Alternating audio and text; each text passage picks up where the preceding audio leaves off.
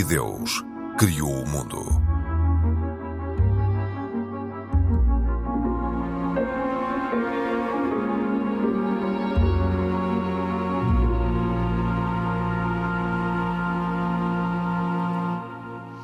Olá, viva! Bem-vindos. Em Portugal, quase 100 mil pessoas residiam em lares em 2020. As autoridades sinalizaram ainda cerca de 45 mil idosos a viverem sozinhos ou isolados. Numa Europa envelhecida, esta é uma realidade transversal a vários países. Realidade também comum é a falta de atenção que muitos idosos têm. Alguns passam dias, meses, anos à espera de receber o que deram, mas nada nem uma visita. Uma situação que levou o Papa Francisco a mostrar indignação por muitos filhos não visitarem os filhos que estão em lares ou em dificuldades. E até deixou a pergunta: de que adianta fazer grandes orações e muitos hinos bonitos? Este é um dos temas deste E Deus Criou o Mundo. Hoje temos como convidado José Pereira Coutinho, investigador integrado do Centro de Investigação em Teologia e Estudos de Religião da Universidade Católica Portuguesa. Eu sou Cristina Esteves, estou também com os nossos comentadores residentes, Mohamed Ibrahim, da Comunidade Islâmica, Pedro Gil, católico, e Isaac Açores, deu. Este é um programa da autoria de Carlos Quevedo, produção de Cristina Condinho e trabalho técnico de João Carrasco. Olá a todos, bem-vindos. Professor José Pereira Coutinho, vou começar por si. O Papa Francisco fez o alerta durante uma audiência com elementos do Conselho Nacional da Renovação no Espírito. Disse que era um escândalo os filhos não visitarem os pais em lares eh, ou os pais que estão em dificuldades. Esta é uma realidade transversal, independentemente de, de religiões.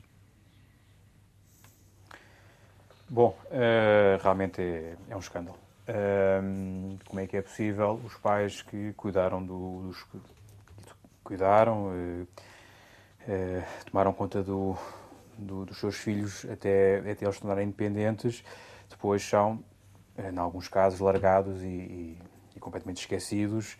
É um drama, é um drama, é um drama, uh, enfim, uma, é uma, uma, solidão enorme para, para, estes, para, estes, para estas pessoas mais velhas e um um sentimento de, de ingratidão e de que devem sentir com certeza. Uh, obviamente que uh, as pessoas com religião, penso que também seja essa a questão, uh, deveriam ter uma atenção especial, porque no caso do catolicismo e a família é, é, central, e como outra, uhum. outra religião qualquer, mas no caso do catolicismo e a nossa religião principal cá em Portugal, pegando o Papa Francisco, a família é, é, é, basilar. É basilar. E a partir do momento em que eh, a família é desagregada e não se respeita o, o, os pais, o pai, a mãe e, o, e o, os dois, é, estamos, num, estamos numa fase gravíssima.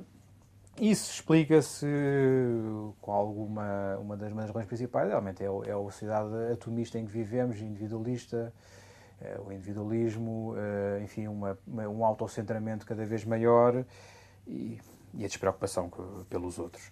Obviamente, numas famílias mais religiosas, espera-se uh, cuidados maiores e que tenham Sim. mais atenção aos seus. Muito bem. Pedro Gil. Há um dia do ano que celebra os pais de, de Nossa Senhora, que são os avós de Jesus, e para esse dia o Papa tipicamente escreve uma mensagem e na última mensagem que escreveu para o dia 23, 26 de julho de 2023, nas vésperas da JMJ, ele fez uma proposta aos jovens. A vós, jovens, que estáis a preparar-vos para partir para Lisboa, quero dizer, antes de sair para a viagem e de visitar os vossos avós, fazei uma visita a um idoso sozinho. A sua oração proteger-vos-á e levareis no coração a bênção daquele encontro. A vós, idosos, peço para acompanhardes com a oração os jovens que estão prestes a celebrar a JMJ. Era um, foi um apelo de muitos que ele tem feito ao longo dos tempos para, para esta necessidade de preservar as memórias do passado para construir o futuro. Além, evidentemente, da, da dívida de gratidão pessoal que toda a gente tem e na lei de Deus, o mandamento de honrar pai e mãe não é condicionado ao mérito que o pai e a mãe possam ter tido. É, muito, a maior parte dos pais e mães são altamente dedicados aos filhos, mas essa lei não é uma lei universal, nem é automática e, portanto, nem toda a gente tem uma boa experiência de filiação. Mas ainda assim, as dívidas são muitas e às vezes são, são implícitas, nem sempre temos bem noção daquilo que devemos uh, aos nossos pais. Claro que o tempo dedicado aos pais uh, é um tempo que é funcionalmente inútil e estamos numa sociedade das pressas em que estamos sempre com a sensação de não ter tempo para nada. Na verdade, às vezes, se fôssemos contar o tempo dedicado nas redes sociais, talvez descobríssemos que temos ainda algum tempo. e não é pouco. E não é pouco. E, portanto, o que pode acontecer é nós estarmos descentrados do principal.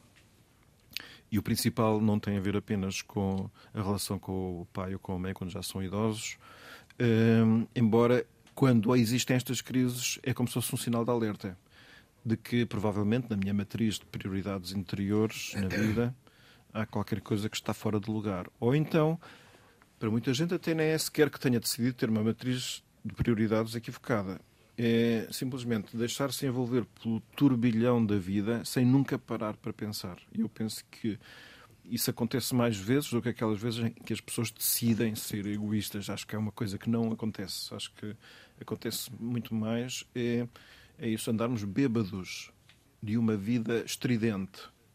Uh, isso resolve-se como? Eu não sei. Eu gostava de ter esse remédio. Mas eu diria que, em certa medida, uma, é sábio todos os dias reservar algum tempo para pensar. Isto parece uma banalidade, mas não é, porque precisamente por andarmos, às vezes, logo que acordamos a ouvir a rádio ou as notícias ou música, depois vamos uh, ouvir podcasts e depois vamos ouvir o trabalho que nos enche todo o espaço interior, às vezes não paramos mesmo para pensar em certa medida, eu julgo que temos um certo temor de que o nosso pensamento não seja suficientemente interessante. Isto é, que as coisas que eu ouço de fora parecem muito mais fascinantes e mais bonitas e mais bem apresentadas e há ótimos locutores de televisão e, e pessoas da rádio e que nos dizem coisas tão giras e no, nas rádios e as piadas e as rádios da manhã e os humoristas e tanta coisa para nos divertirmos e não confiamos numa coisa que eu acho que é um eu sei que é um preconceito, mas é um preconceito positivo, que é a nossa razão, a nossa mente tem capacidade de descobrir o sentido das coisas. Portanto, nós não precisamos só que sejam outros a dizer-nos que sentido é que devemos ter, nem sequer, vamos dizer assim, a mensagem religiosa, é sem dúvida que é, até eu creio nisso, que é, tem muita autoridade, mas se ela não for assimilada pela minha percepção, na capacidade de apreensão própria. Isto é, se eu não fizer uma aceitação livre, o que significa intelectual e volitiva, das coisas que não são propostas, elas não passam a ser minhas. E não sou eu que cresço.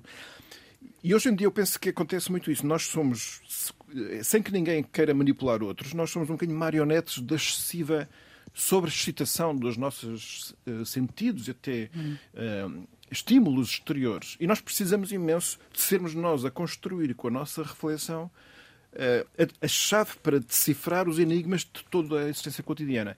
E eu acho que é aí que se pode descobrir que, que a relação com as pessoas é aquilo que tem de mais valor na vida e é aquilo que mais importa fazer resistir à erosão do tempo nós vamos envelhecendo. Ainda antes da gravação deste programa estava a trocar impressões com o Isaac pelo facto de nós não sermos tão jovens assim, pelo contrário, e que uh, a experiência do tempo é cada vez mais veloz. Isto é, os últimos 12 anos foram já muito rápidos face a todos os outros 12 anos anteriores, o que significa que aquilo que nos separa dos 70 anos, no nosso caso, é um instante. E nós temos que estar preparados para isto. Isto não é ter um pensamento mórbido, é um pensamento realista e que, precisamente, uma das coisas que faço é, é ajudar a analisar na vida corrente aquilo que vale e aquilo que não vale. E a relação com as pessoas com os idosos, que não é nada produtivo, não produz rendimento, eu sei, ainda assim é onde nós crescemos mais.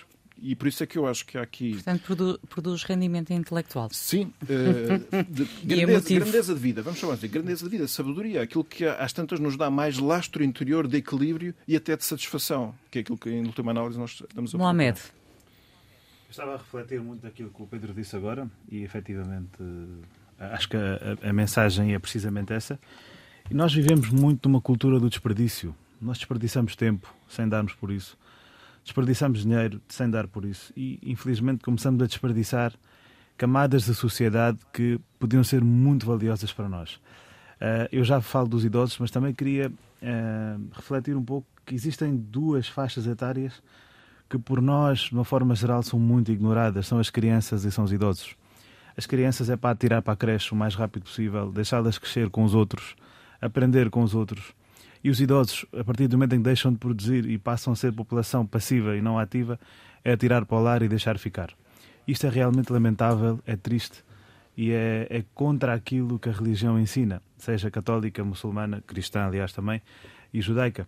Uh, porque os, os idosos são a, a, fonte de sabedoria que nos espera guiar, guiar na nossa vida uh, e, e orientar-nos para aquilo que são as, as vivências que, nós temos que viver. Mas infelizmente a sociedade atual e moderna está tão baseada no consumo e na produção e, e que, que, transforma os adultos todos em máquinas de fazer dinheiro. E, e, a criança, quando está na escola, já está a pensar apenas em, em como Uh, Qual como, é a profissão que vai dar mais dinheiro? Exatamente, é, é, isso que interessa.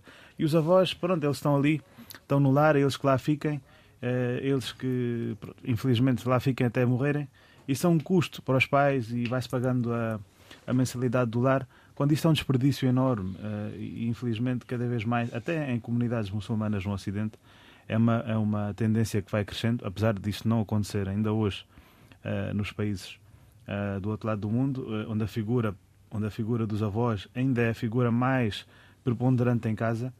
Nada acontece sem o aval dos avós, os avós passam tempo com os netos. Uh, só que é uma sabedoria que nós estamos a perder. O que é que se passa, por exemplo, aqui em Portugal? É, é, é o que eu disse há pouco, é, é, é sobre preocupação com o trabalho, com o emprego, com a produtividade. Uh, são preocupações que nos tiram o dia todo. Portanto, esta questão de colocar uh, uh, os, os, pais mais velhos, os avós em lares, é transversal a todas as religiões? Eu penso que sim. Pelo menos falando uhum. em nome da religião islâmica. Uh... Eu, eu, de qualquer forma, gostava só de dizer que, um, sim, isso acontece, mas é preciso perceber que para muita gente não, não há possibilidade de fazer de outra maneira. Quer sim, sim, claro. Há casos é que não dá para outra coisa. Uma espécie de, de, de, de coisa e fatal. as pessoas são abandonadas. E abandonadas nos hospitais. Pois, que é tudo sinal da mesma. São imensas. Imensas. Aliás, o, aquela questão uh, que se colocou ainda há relativamente pouco tempo e que, uh, que vai não vai, é suscitada a questão da falta de camas para internamento, tem a ver precisamente com o facto de haver muitas pessoas que são deixadas nos hospitais e não têm sítio para onde ir. É, Portanto, é muitas delas, inclusive, deveriam ir para cuidados continuados e, e, não há espaço, não, não têm lugar. E outras uh, não têm para onde ir também. Uh, as famílias não as vão buscar, etc. É realmente muito triste. Eu queria só deixar Agora, um pequeno episódio caso, estamos a falar de, de, pessoas que residem em lares e os pais, eh, os filhos não... não... Claro os filhos, os netos. Não é que nós aqui nem, nem, estamos a falar da, da, questão dos lares, nós estamos a falar da questão que ninguém os vai visitar. O que é pior, quer dizer, nem estamos a falar disso. Eh, eu, eu recordo-me de um caso, no ano passado, fomos visitar um, um senhor já bastante idoso, com 80 e muitos anos, que estava em casa, mas estava literalmente abandonado. Tinha filhos, tinha netos, mas que não viviam com ele e não, não o visitavam. E nós fomos lá, nós, eh, dois líderes da comunidade, fomos apenas trazer café lá em casa e falámos um bocadinho do, do Benfica e ele ficou tão contente que começou a chorar. Claro. Disse que é isso que me faz falta só quero um bocadinho de café Benfica todos os dias, 5 ou 10 minutos de conversa, que isso significa muito para mim. E onde é que estão os filhos e os netos? Infelizmente, ninguém tem tempo. Ninguém tem tempo, mas se calhar quando fechar os olhos eles estão lá todos para, para disputar a herança, se houver. Isaac. Bem, eu não tenho muito mais a acrescentar daquilo que o Pedro e o, e o Ibrahim falaram, mas gostava de focar um bocadinho na parte religiosa e principalmente na parte judaica, que é aquela que me traz aqui. Uh, há uma, há uma, um dos mandamentos, um dos preceitos maiores no judaísmo que se chama Bikur Holim. Bikur Holim em, em digamos, no hebraico antigo é visita aos necessitados, aos doentes, aos, aos, aos idosos. No hebraico moderno, Bikur Holim já não diz só que é visita, é Bikur quer dizer verificar como é que está, ou seja, é, é uma palavra que já, já tem uma, uma outra. Cuidar. O, cuidar. E uh, se olharmos para. Eu vou dar rapidamente, se me permitirem, dois uhum. exemplos rápidos. Uh, no Tratado do Talmud, ou seja, da parte da Torá uh, oral, encontramos a história de um dos alunos do, do Rabino Akiva. O Rabino Akiva tinha um aluno que adoeceu e ninguém foi visitá-lo. Quando o Rabino Akiva, o professor, soube da condição do aluno, ele foi fazer esta mitzvah, este mandamento, Bikur Holim. Chamou alguns dos estudantes para irem à residência deste seu aluno, que estava doente, e os alunos foram e limparam a casa e varreram o chão. Uh, e o estudante, um dos estudantes, quando viu isto, disse, exclamou: Rabino Akiva, você me trouxe, trouxe-me de volta à vida. Uh, e a partir dali, o Rabino Akiva uh, ensina, ensinou que uma visita a uma pessoa doente ou necessitada é como, considerada como se estivesse a salvar uma vida. Mas o exemplo mais famoso que encontramos de visita a uma pessoa necessitada, doente, é um midrash, uma interpretação da Torá, baseada em, em Bereshit, Gênesis 18, quando Deus bendito fala com Abraão três dias após a sua circuncisão. Uh, este Midrash, este, este comentário, ensina-nos que Deus está a ensinar a humanidade a cumprir o mandamento de visitar, verificar quem precisa. Uh, agora, isto é tudo a teoria, como eu costumo dizer, não é? A teoria passar à prática no judaísmo uh, uh, levamos muito a preceito esta questão. Aliás, por exemplo, a organização judaica em Portugal mais antiga, até anterior à própria sinagoga de Lisboa, que é 1904, é uma organização que se dedica, e ainda é, é uma organização que ainda existe, dedica-se precisamente a isto, a visitar as pessoas necessitadas, uh, ir aos lares. Uh, algumas delas são pessoas que não têm família, é verdade, infelizmente não têm família. Uh, e não há, não há maior mandamento que este, que fazer este, este, este acompanhamento. Uh, tudo isto é muito triste, aquilo que o Papa Francisco fala, e, e, e é sempre bom uh, alertar para estas situações. Para abanar consciências. Mas, a, mas a, a, verdade é que as nossas consciências, é que, é que, é as nossas consciências, de vez em quando, se calhar até com maior regularidade, têm que ser abanadas. Sim, é, desde que haja depois qualquer resultado. Pois, mas cada vez que avalarmos, pode ser que haja alguma, vez, alguma coisa. E entretanto, o Mohamed falou há pouco de, das crianças e importa também lembrar que Portugal é o país entre 42 da Europa e da Ásia Central onde há mais crianças institucionalizadas com 95% das crianças acolhidas ao abrigo do sistema de proteção a residir em acolhimento residencial. Os dados constam uh, num relatório da Unicef. Professor uh, José Pereira Coutinho, um, ehm, na sua opinião, as famílias religiosas podem desempenhar aqui algum papel e também traga à colação o facto da, da Santa Casa da Misericórdia de Lisboa e também do Porto estarem aqui já a tentarem um, ehm, desempenhar um papel com campanhas, nomeadamente para chegarem a famílias de acolhimento? Bom, é sendo a família central numa, numa família, uma família religiosa, quando digo central, o conceito de família central, uma família religiosa, as famílias religiosas, centralmente religiosas, têm uma obrigação uh, uh, acrescida.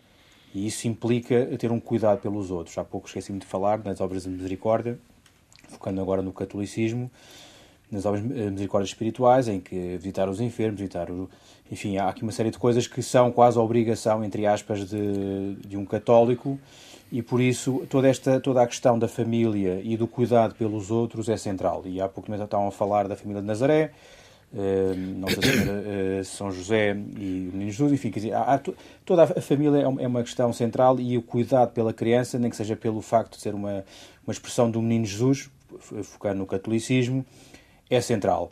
Enfim, uh, os religiosos têm esta, as famílias religiosas têm esta, esta questão, esta obrigação acrescida.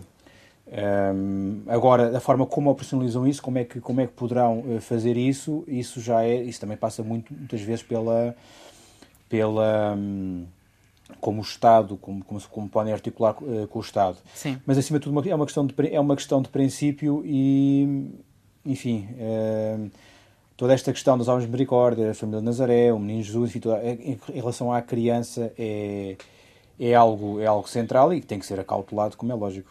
Pedro Gil, que reflexão uh, motivam estes dados? Quer dizer, isto é, olhado assim macro, é preocupante, mas se olharmos micro é uma tragédia. Eu, eh, pouco depois de me licenciar em Direito, eh, sendo advogado, fui consultor jurídico da Misericórdia de Lisboa, precisamente do Serviço de Adoções. E ali deparei-me com uma realidade que eu não conhecia, que é a realidade do sofrimento das crianças sendo muito pequenas.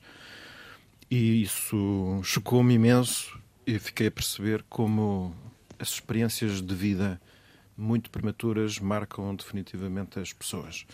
Em concreto, recordo uma história de um casal adotante eh, em que o, o, o pai adot, adotante dizia que, não obstante o seu pequeno ter vindo para a sua casa com três anos, ele sentia culpa quando o menino lhe dizia: Pai, onde é que tu estavas quando os homens me batiam? que é um tipo de. Eu peço que eu emociono um bocado com, com estas histórias e de outras que, que conheci lá. E, e portanto, eu, eu, ganhei pessoalmente uma convicção profunda do sentido de urgência de tentar oferecer às crianças uma família. Porque também aprendi imenso das técnicas que tratavam dos processos de adoção. Uh, aprendi muito delas o cuidado para com cada pessoa em singular. Portanto, embora para mim como jurista eu tinha só que verificar os requisitos de legitimidade do todo o processo e, portanto, se havia o consentimento dos pais ou não, e se não havia, se ele era devidamente dispensado, enfim, requisitos formais do processo. Mas para aquelas pessoas que trabalhavam no serviço de adoções, cada criança é uma história única, merecedora de atenção e que sofriam com eh, o que acontecia às crianças. E vi, portanto, também a enorme generosidade de algumas famílias que tinham poucas posses económicas, mas que saberiam a receber pessoas. Em concreto, havia um, uma, um senhor que era peixeiro e, e, aquela família recebeu quatro crianças em adoção. E, portanto, tudo isso são coisas que a mim pessoalmente me dizem muito e que me faz pensar que isto é um assunto urgentíssimo. Às vezes fico, pronto, imagino que não sejam coisas fáceis de resolver, mas, por exemplo, eu fui ver um bocado as estatísticas em Portugal. Existem 4 milhões de agregados domésticos, mais ou menos, dos quais um milhão são casais sem filhos. Portanto, nós encontramos aqui uma espécie de, aparentemente, um certo potencial de pessoas que pudessem vir em, em socorro. Com muitos nas listas de espera para adotar. Pois haverá aí qualquer eh, problema que não sei pois resolver esse é, bem. Esse é outro problema que existe, tem a ver com, a, com toda a burocracia eh, que leva algumas vezes estas famílias que querem adotar eh, a abandonarem a, a, a fila, por assim dizer, para a adoção. É muito complicado. Eu Aliás, eu, eu corroboro totalmente contigo, Pedro. Eu acho que isto é um, são, são dados trágicos uh, uh, e, que, e que demonstram muito também a falta do sentimento de família, sabes? Eu faz-me. Uh, porque, porque estas crianças que estão abandonadas, que foram abandonadas, muitas delas, têm o, o direito a ter um lar. Certo elas vieram para o mundo não foi por acaso, quer dizer, elas não caíram do céu. Só que neste momento nós temos um problema que é o, é, é, o espaço da família, é, é, é, o conceito de família, melhor, a realidade da família é não ter quase sítio para onde viver. Pois, isso. Pai e mãe trabalharem imensíssimo, não terem tempo sequer para estarem um com o outro com tempo de qualidade.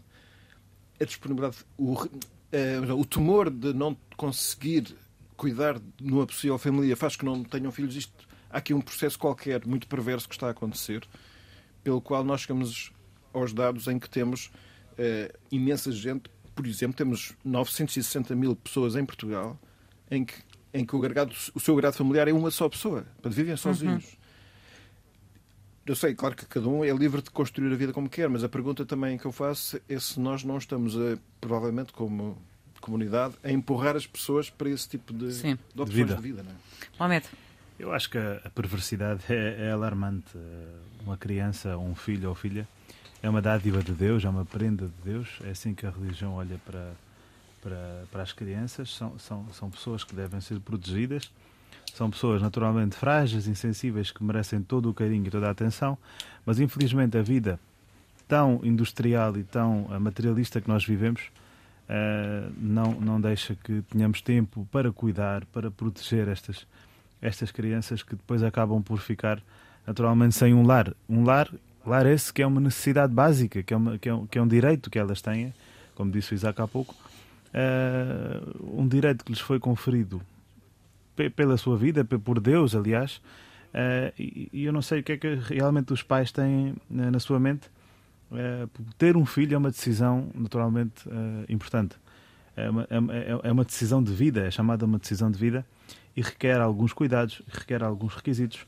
Eu tenho pena realmente porque pelo mundo inteiro as crianças sofrem. Sofrem porque não têm quem, quem as cuide, ou tendo, não têm a pessoa presente eh, mentalmente, porque a pessoa está sempre ausente, está com su- os pais estão sempre com, com a sua cabeça no, no trabalho ou, ou noutras situações. Mas pior do que isso são as, as crianças que são vítimas de guerra. Basta olhar em África, eh, crianças que já nascem eh, ao som das armas, eh, crianças que, em vez de terem o cuidado pré-natal e pós-natal que merecem, eh, é ao som de bombas e de armas. Acontece em África, acontece em vários países da Ásia, acontece em alguns países do leste europeu, acontece na Ucrânia, acontece em Gaza, infelizmente também. Não é isso que estas crianças merecem. Elas merecem uma vida condigna, elas merecem proteção da nossa parte. É como dizia há pouco, elas e os idosos. As camadas que Deus mais valoriza na Escritura são as que nós mais desprezamos. E eu gostava também de vos ouvir, e, e começo pelo professor José Pereira Coutinho, eh, sobre o facto da- do Papa ter chamado a atenção que as universidades católicas não se podem limitar a fornecer títulos académicos e que a lógica da educação não é fazer negócio. Ora bem, como eh, professor e, e na Universidade Católica, como é que olha para esta chamada de atenção? Bom, eh, tentarei fazer um comentário o mais cauteloso possível. Eu, po- eu posso, Bom, eu posso tentar eh, aqui enquadrar melhor. É que o Papa recebeu Não, uma está, delegação da. Católica Portuguesa, eu sei, denunciou sei, sei, alguns sei. riscos que estas instituições enfrentam e, e- e disse que hum, deve-se, devem demonstrar estas instituições têm uma natureza diferente e que se movem segundo outra lógica. Com certeza, quer dizer, faz todo sentido as palavras, as palavras do Papa, Santo Padre, quer dizer, eh, obviamente que há que ver aqui o lado também da, de uma instituição que tem que, tem que, tem que, tem que ter lucro, que- porque senão... São faixa-portas. eh, das duas, uma...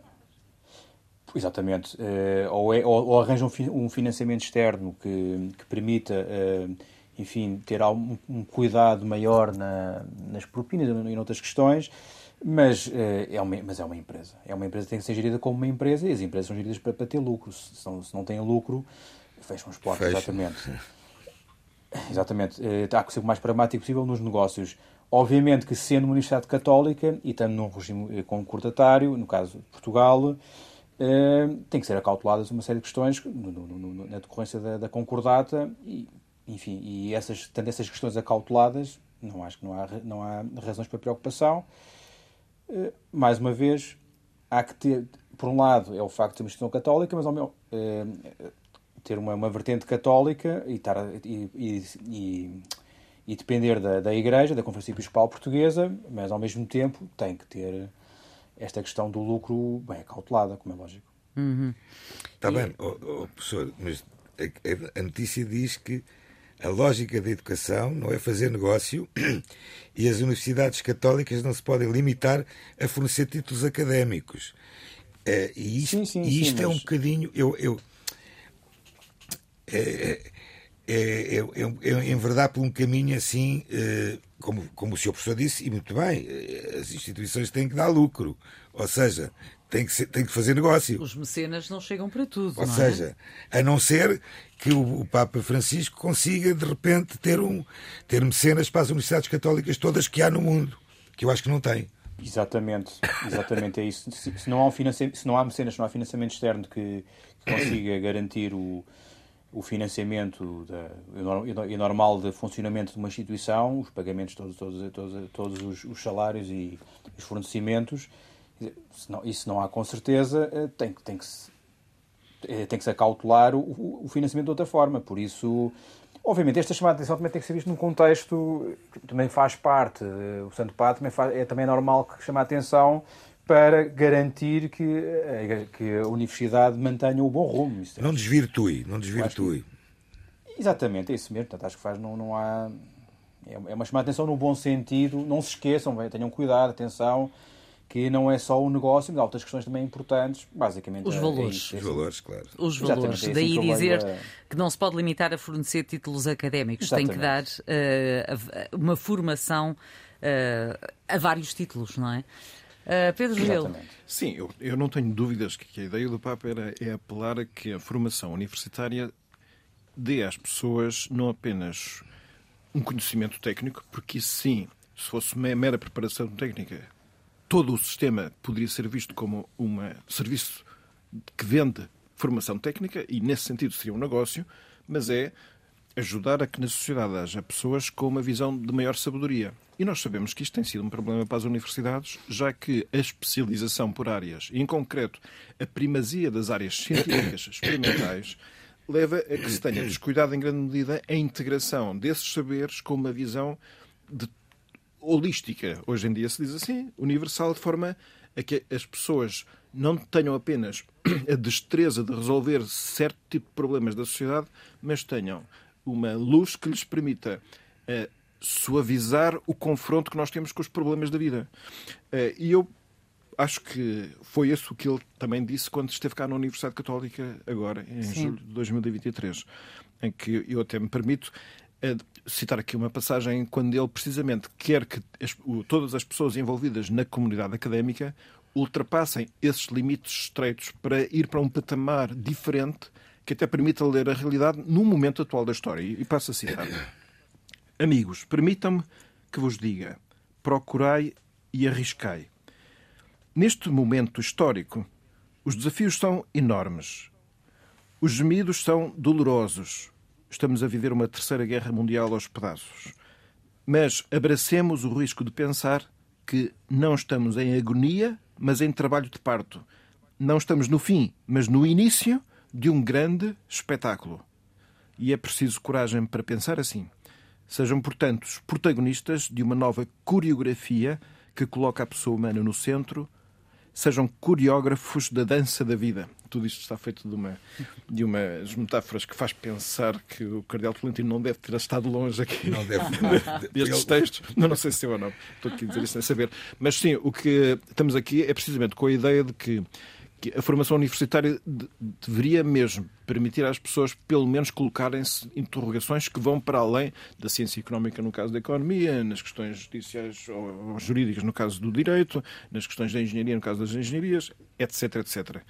Eh, é o sonho antigo da universidade. A universidade nasce um bocado com a ideia de ter um saber universal que nós hoje em dia confundimos com um saber enciclopédico. É mais ou menos aquela pessoa que sabe um bocadinho de tudo, os tudólogos que aparecem, na, alguns tudólogos que aparecem na televisão, há uns sábios também por aí. Os comentam tudo. Exatamente.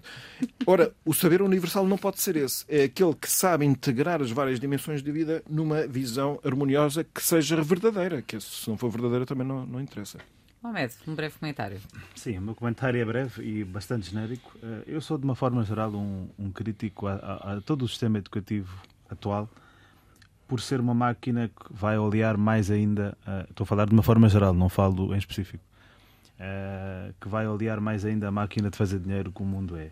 Naturalmente, os conhecimentos técnicos uh, são importantes e necessários, a componente lucrativa destas instituições também, naturalmente, é importante, mas falta alguma moralidade ao, ao ensino e falta alguma preparação mais específica para a vida que as pessoas deixam de ter, infelizmente, porque, hum, aliás, há pouco estava a refletir nas palavras que o Pedro citava do Papa Francisco os tempos são difíceis. Uh, nós estamos a viver tempos de guerra, estamos a viver tempos em que há um, uma catástrofe moral enorme uh, e uma catástrofe civilizacional muito grande, crises humanitárias muito grandes, e é preciso preparar os jovens adultos para viver este, esta vida que não é a vida que os nossos pais ou avós viveram. É uma vida muito desafiante, é uma vida muito diferente uh, e há que, haver, há que trazer alguma moralidade de volta ao sistema de ensino. Claro, sem prejuízo da parte uh, que, da componente económica. O que é que significa a, a que moralidade se refere? O que é que, o, qual é a ausência, a lacuna existente? Quando fala em moralidade? Tem a ver com algo que nós falámos há algum tempo atrás, que é, uh, por exemplo, falando de uma, perspectiva económica, a importância de uma, uma instituição, organização, fazer lucro a todo o custo ou de o fazer de uma forma sustentável. Uma forma que seja, uh, de certa forma, uh, boa para o ambiente, mas também boa para as pessoas e, e uma forma que contribua à atividade em si e a uh, o trabalho das pessoas em si contribua para o bem-estar da humanidade em geral. Uh, a sustentabilidade do planeta, mas também a sustentabilidade da humanidade em si, deve ser uma prioridade, porque nos últimos anos nós temos visto um crescimento desenfreado da indústria e da, e da produção económica, de tal forma que agora estamos arrependidos, de certa forma, e temos que dar um passo atrás, porque estamos a ver o nosso planeta a ser destruído. Mas o planeta já é grave o suficiente. Mas o, o que está a ser destruído agora, cada vez mais, é, é, é, é, o nosso espírito e a nossa essência humana. Falando, por exemplo, apenas do que falámos agora há pouco, que é a questão dos idosos e da forma como nós nos esquecemos deles. Há que haver um meio termo. Não digo que seja apenas uma educação moral religiosa, não digo, num país laico naturalmente não será assim, mas uma educação uh, institucional que tenha uh, um meio termo e que traga uh, e, e sensibilize as pessoas para a sustentabilidade das pessoas e do planeta. Isaac, um breve comentário só para terminar. Para, uh, ainda, ainda a propósito do, do, do comentário do, do Papa Francisco, é assim, para o Papa Francisco, e bem, falou sobre universidade, as universidades católicas. Ele não está a falar, uh, não está a falar no, no mais lá, ou seja, uh, em todas as, as, instituições. Portanto, aliás, eu penso que ele está a pensar em todas, mas não o diz. Uh, Subscrevo, eu acho que é isso. É, ele não o diz, mas eu penso que ele é, está a pensar. O que ele quer dizer não é só para as universidades. Exatamente, exatamente. E isso é muito importante. Uh, porquê? A formação dos engenheiros, dos médicos, dos advogados, uh, se não tiverem uma formação baseada também não só na parte técnica, que é fundamental para essa formação, mas também ética e moral, não lhes vai servir de nada. Senão vão acabar, como muitos estão a acabar, na cadeia. Temos o exemplo nosso em Portugal. É só doutores. Estão todos aí dentro, como eu costumo dizer. Hum. Uh, ou, ou, alguns, alguns, alguns, alguns. É uma hipérbole. É uma hipérbole, exatamente, mas infelizmente é verdade. Ou seja, uh, focar muito na vertente moral e ética.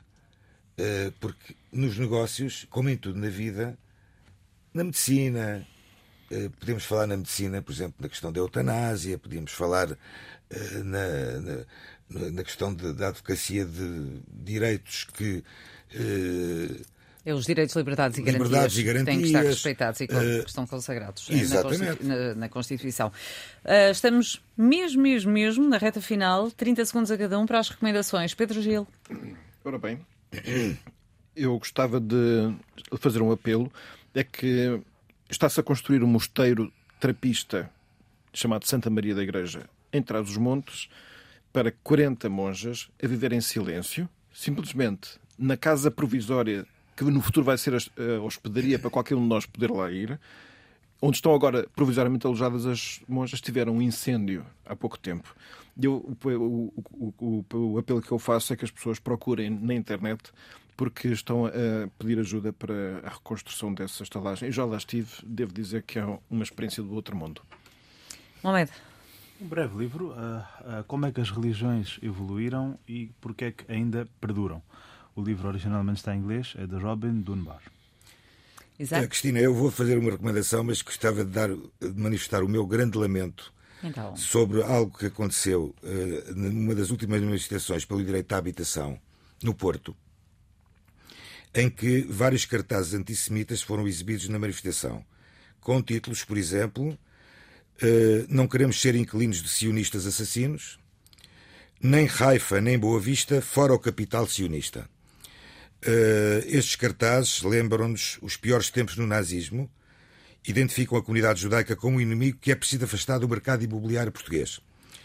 Este comentário, este, estas, este comentário foi publicado também pela Embaixada de Israel, em Portugal, uh, tanto do PS como, inclusive, do CDS, foram, CDS-PP, foram, foram uh, mostrados sinais de grande, de grande desagrado. desagrado sobre isto. E porquê é que eu falo do Porto? Porque é precisamente o Porto que eu vou dar como recomendação.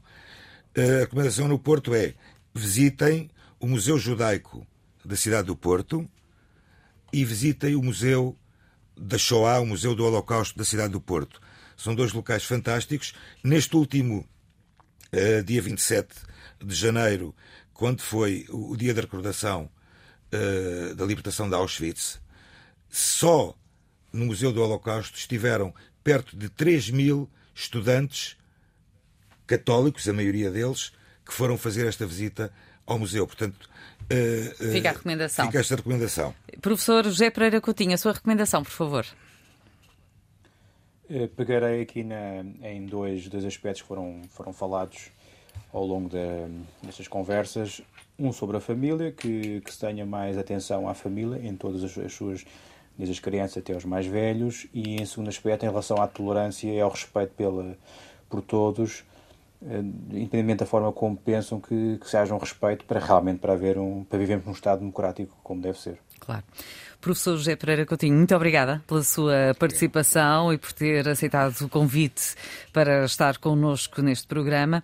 Pedro Gil, Isaac Assor, Mohamed Ibrahim, marcamos encontro na próxima semana. Obrigada e boa noite.